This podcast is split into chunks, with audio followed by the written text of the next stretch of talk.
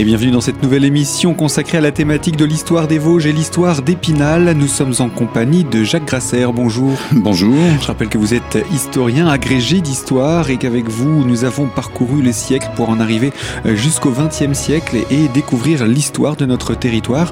On s'est concentré, focalisé un petit peu sur Épinal ces dernières émissions du fait des fouilles qui euh, ont été lancées au début des années 80. Ces fouilles qui ont d'ailleurs permis quelques belles découvertes et la mise en place du fameux musée du chapitre. Alors, euh, sur près de 40 ans, ces fouilles ont permis évidemment d'autres découvertes, j'imagine. Alors après, le, après donc le chapitre, euh, bon, on s'est attaqué au château, mais ça a été une opportunité aussi, parce que Philippe Seguin était devenu maire. Euh, lui, ça l'intéressait. il était historien de formation. Hein, il avait fait ses études d'histoire à Aix-en-Provence. Ça l'intéressait, et donc il a été vraiment le moteur pour pouvoir commencer les fouilles au château. Alors on a commencé les fouilles avec euh, une équipe d'archéologie médiévale de l'université de, Nancy, euh, c'était l'université de Lorraine à l'époque, sous direction de Michel Bure, et on a travaillé donc de 1984 à 1991 avec des étudiants euh, chaque mois de juillet, euh, sauf une année. ça nous a permis, alors on fait un, énorme travail, hein, ça a permis quand même de dégager les ruines du château, de savoir en, l'espace de cinq en fait, on a mieux connu le château que dans les trois siècles précédents. Hein. Euh, c'est quelque chose d'assez euh, d'assez énorme. Et puis ensuite, euh, on a eu d'autres opportunités.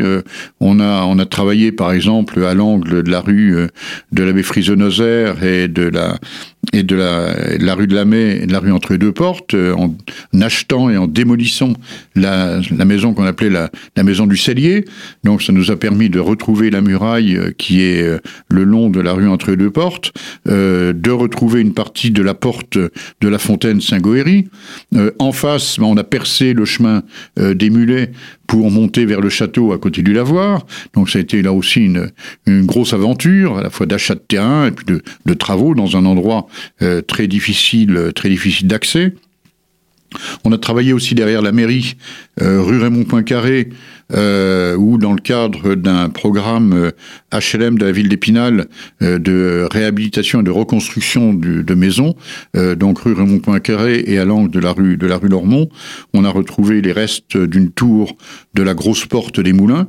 on a retrouvé la muraille en élévation et on l'a retrouvé sous la rue Lormont, donc matérialisé au sol par une résine de couleur rouge. donc on a là aussi travaillé d'une façon intéressante et puis en 1989, euh, en dehors du château et de ce que je viens de raconter, on a euh, eu l'opportunité de fouiller la place des Vosges, euh, du moins à l'endroit où elle n'avait pas été touchée par des canalisations diverses et variées, donc juste à l'entrée de la rue de la Basilique, puisque à ce moment-là, moi j'étais adjoint à l'urbanisme et euh, on avait initié avec euh, Philippe Séguin euh, la piétonisation partielle de la place des Vosges. Donc avant de faire des travaux de surface, on a fait des, des fouilles pendant le mois d'août 1989 et ça nous a permis de retrouver euh, bah, les traces de loges de marchands euh, de l'époque médiévale, beaucoup de pièces de monnaie, etc. Donc, ce qui nous a permis d'en apprendre aussi euh, beaucoup sur ce secteur, sur ce secteur de la ville. Et puis, avec l'INRAP cette fois, on a fait des fouilles bah, lors de la de l'extension du palais de justice, hein, là où il y a le parking aujourd'hui, ce qui nous a permis de retrouver entre autres des traces de maisons urbaines du du 8e siècle, l'époque de Charlemagne. Euh, donc ça nous fait remonter l'histoire de la ville. Hein. Jusque-là, on pensait que l'histoire de la ville commençait avec Thierry de Hamelan euh, au Xe siècle. En fait, on est déjà au 8e. Euh, on a fait des fouilles aussi en face de l'actuel centre Maurice Ravel, donc à l'angle de la rue Saint-Michel, de la rue entre deux portes, dans l'ancien hôpital des Chevaliers de Malte, un ancien hôpital de quarantaine, où on a retrouvé le cimetière, les traces de bâtiments, la dernière arcade de l'église de de ces chevaliers euh, de Saint-Jean de Jérusalem, puisque c'était le nom euh, à l'époque des chevaliers de Malte. Et puis, plus récemment, on a pu faire euh, une fouille de sauvegarde aussi, place de l'Âtre, à l'emplacement de, de l'ancien cimetière du Moyen Âge, où là, on remonte vers l'époque mérovingienne, probablement. On a aussi fouillé bah, la porte, justement, de la fontaine Saint-Goëry, puisque les tuyaux passent par là. Donc, on a retrouvé bah, les traces du fossé, on a retrouvé les traces de, des supports de pont, etc., etc. Donc on a, on a pas mal travaillé, on peut dire, depuis maintenant presque, presque 40 ans, ce qui a alimenté évidemment l'histoire de la ville, ce qui a euh, modifié assez largement aussi l'histoire de la ville. Hein. On ne voit plus du tout les choses telles qu'on les voyait il y a 40 ans. Hein. Ce qui veut dire que les livres euh, d'histoire de la ville parus euh, il, y a, euh, il y a plus de 40 ans, aujourd'hui, il faut quand même les réécrire en partie. Hein. voilà. Donc, je crois que c'est important parce que ça permet aussi à la ville de se réapproprier son passé. après tout, le château, c'est un véritable fanal au-dessus de la colline. Hein. Il domine toute la ville, il domine la vallée de la Moselle. On le voit partout. Il n'y a pas beaucoup de villes hein, qui ont des ruines de, de, châteaux comme ça visibles. Dans la, en Lorraine, par exemple, il y en a très peu. Hein, très très peu, on l'oublie souvent, mais euh, alors on en a en Alsace, hein, bien sûr, mais en Lorraine, on en a, on en a très peu. Et je pense que là, c'est aussi pour les Spignaliens une certaine fierté. Il suffit d'ailleurs de, de voir le nombre de gens euh, qui y vont. Euh, le château avec son aménagement paysager, avec son jardin médiéval, avec son, son verger-école, avec son, son vignoble, etc., etc. Je crois que c'est intéressant et on y travaille toujours, ce qui fait que le château, on peut dire que ça fait 35 ans de travaux euh, en continu. Et le parc, lui, est arrivé beaucoup plus tard alors, le, vous parlez du parc du château? Voilà. Alors, le parc du château, alors lui, il existait, hein, puisqu'on avait hérité euh, euh, au 19e siècle de la part de, de Lormont, on avait hérité de l'ensemble de la propriété du château, c'était à l'époque de 26 hectares de parc. donc, il y a des ruines, certes, mais il y a tout. Hein, avec l'étang du château, là où il y a la patinoire maintenant, euh, on va jusqu'au terrain de camping, une partie du, de la Colombière, euh, et puis le, ce qu'on appelle le Grand Pré avec le, le, le, parc animalier, et puis les jeux.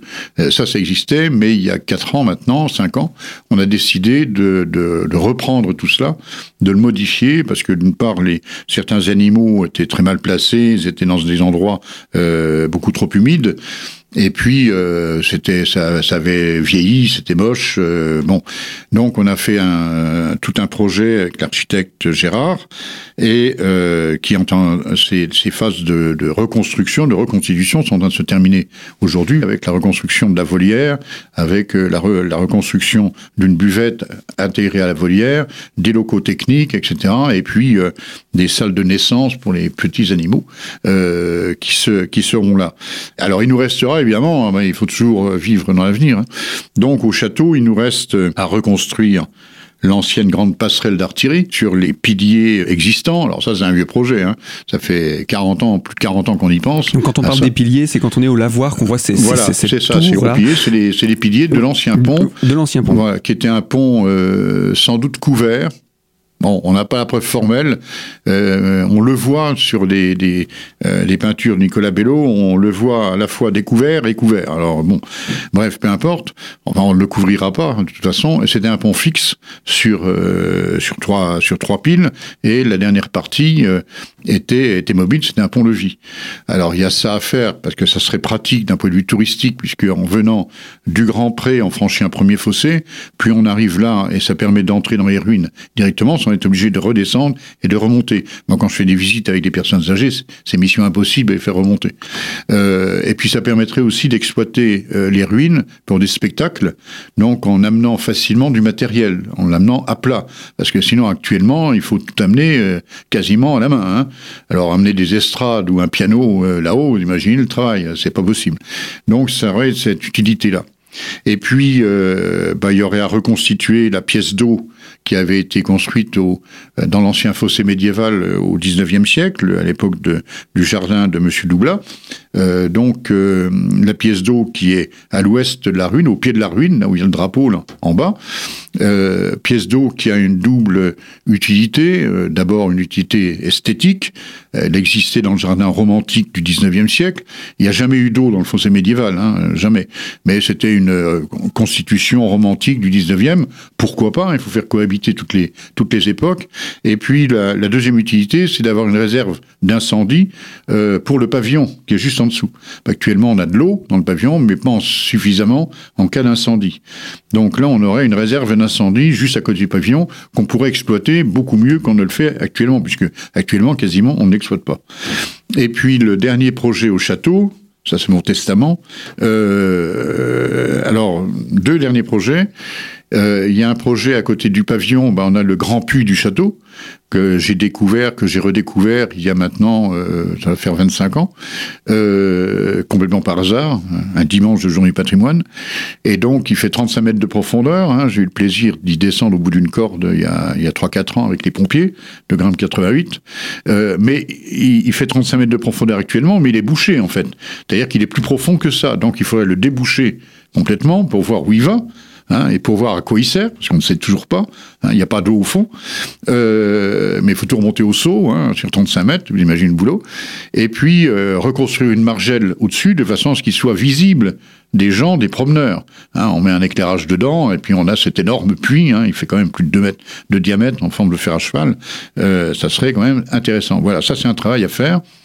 Et puis, ce qu'il y aurait à faire aussi, bah, c'est d'ouvrir, de réouvrir l'ancienne porte principale du château sur la ville, donc côté nord, au-dessus du chemin des mulets.